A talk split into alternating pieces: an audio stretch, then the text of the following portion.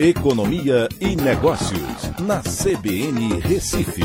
Oferecimento Cicred Recife e Seguros Unimed. Soluções em seguros e previdência complementar. Olá, amigos, tudo bem? No podcast de hoje eu vou falar sobre. A inflação nos Estados Unidos está bastante pressionada né, e surpreendeu, né, derrubando os mercados no dia de hoje. O índice de preços ao consumidor, o CPI, né, na sigla em inglês, ganhou força no mês de março, acelerando em relação ao mês de abril. Subiu 1% na base mensal e assim 8,6% no acumulado de 12 meses, né? comparando com o mesmo período de 2021. Então ficou acima das estimativas do mercado, que era de alta de 0,7% e também de 8,3% no acumulado. Esse é o maior nível desde 1981 e reflete é, principalmente um aumento de 34,6% no índice de energia no mês de maio em relação a um ano antes. Nesse mesmo período, o índice de alimentos subiu 10,1%, ficando acima de 10% pela primeira vez também desde 1981, ou seja, mais de 40 anos.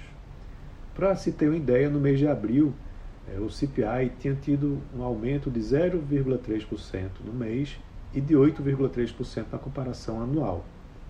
Esses resultados é, enfraquecem uma narrativa de que a inflação no varejo já teria alcançado um pico e reforça bastante uma postura mais agressiva do Federal Reserve, né, do Banco Central Americano, em relação à alta de juros. É, o CPI tem um núcleo né, que exclui os itens voláteis como alimentos e energia, e esse núcleo teve também alta de 0,6% no mês né, e de 6% na base anual.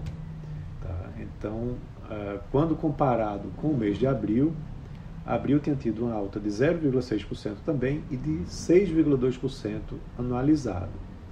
Então, a previsão era de aumentos menores e aí também isso azedou o mercado no dia de hoje, né, fazendo aqui no Brasil, por exemplo, que o dólar aumente e a bolsa caia. E isso tem muito a ver justamente com a expectativa né, de que o Federal Reserve, né, o Banco Central Americano, seja mais agressivo na elevação dos juros né, lá nos Estados Unidos. E isso deve também contaminar na União Europeia, fazendo com que o mesmo aconteça também por lá. Pois é, então uma sexta-feira meio desagradável né, para o mercado financeiro, principalmente é, por conta dessa notícia negativa. Então é isso, um abraço a todos e um ótimo final de semana.